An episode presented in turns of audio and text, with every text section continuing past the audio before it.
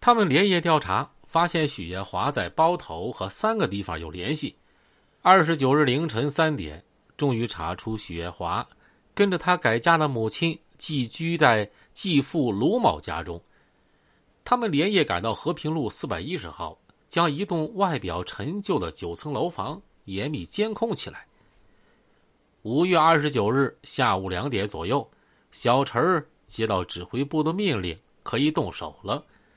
他们冲上楼，敲开一扇铁门，一个上穿白衬衫、下穿亚麻色筒裤的长发披肩的女子，刚露出粉面，就被铐上了手铐。作为包头艺术学校毕业的舞蹈演员，颇有几分姿色的许艳华，是一九九七年随团到珠海某家夜总会表演的时候，被叶成杰盯上的，并且很快被他的金钱所俘虏。他告诉民警说：“我们在包头分手之后，就不知道他去哪儿了。”其实，在小陈、小秋和包头同行一起敲开舞女许艳华的家门之前。指挥部已经得到了叶成杰在花都现身的信息，并悄悄的开始了行动。叶成杰在拼父陈某某生下一个女孩之后不到半个月，因案发不得不潜回内地，将陈和女儿留在澳门皇朝广场海景阁的家中。陈某某望着天生兔唇的孩子，急于见到叶成杰。五月二十七号下午，广州陈某某父母家有人暗中打电话给他的哥哥，说：“你妹妹明天回来，到时候啊，把她送到哪哪哪儿。”办案人员经过缜密侦查，发现传话人就在花都，而此时小黄已经完成任务，从湖北失守回来了。接到指挥部命令之后，又马不停蹄的率领几个侦查员赶往花都，到。叶成街出逃花都时入住的酒店一查，叶成街的贴身马仔吴志彪已经入住了幺幺零七房。同日下午四点左右，珠海拱北，一高一矮两个女子从澳门就走了过来。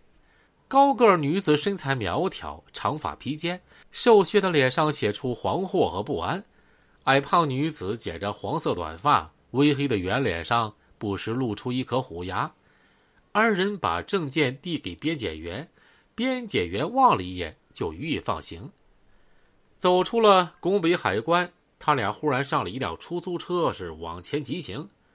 当汽车到了某停车场的时候，他俩下车，转身又上了一辆轿车，然后朝着广州是狂奔而去。专案组数名侦查员早就盯上这俩女的了。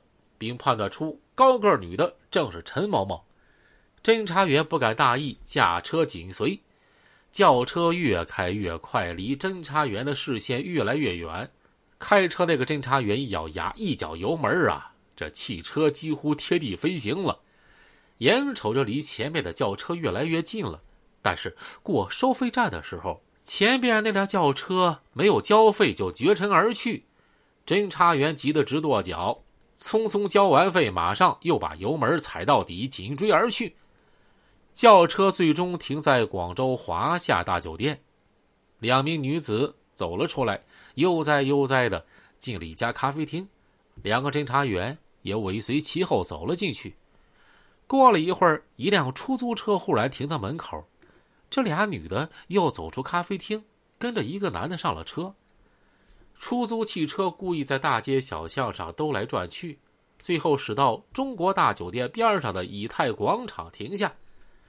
这俩女的又走出来，低着头，径直往前走了几步，又打了一辆车。这辆车照例兜了几圈，又匆匆的向北驶去。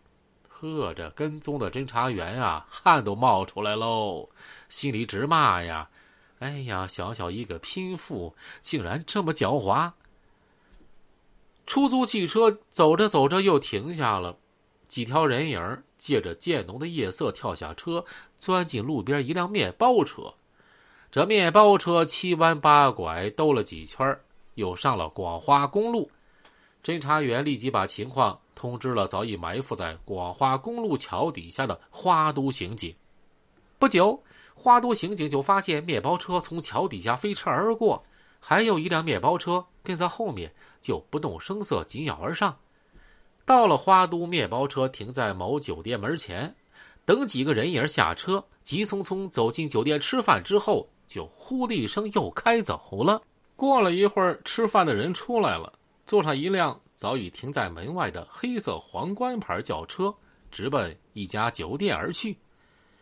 到了晚上十点左右，侦查员发现，从皇冠车上下来的陈某某几个人提着包进了酒店，就再也没露面。一个小时之后，指挥部已是花都，从广州连夜赶来的刘处长马上召集办案人员开会，商讨缉捕方案。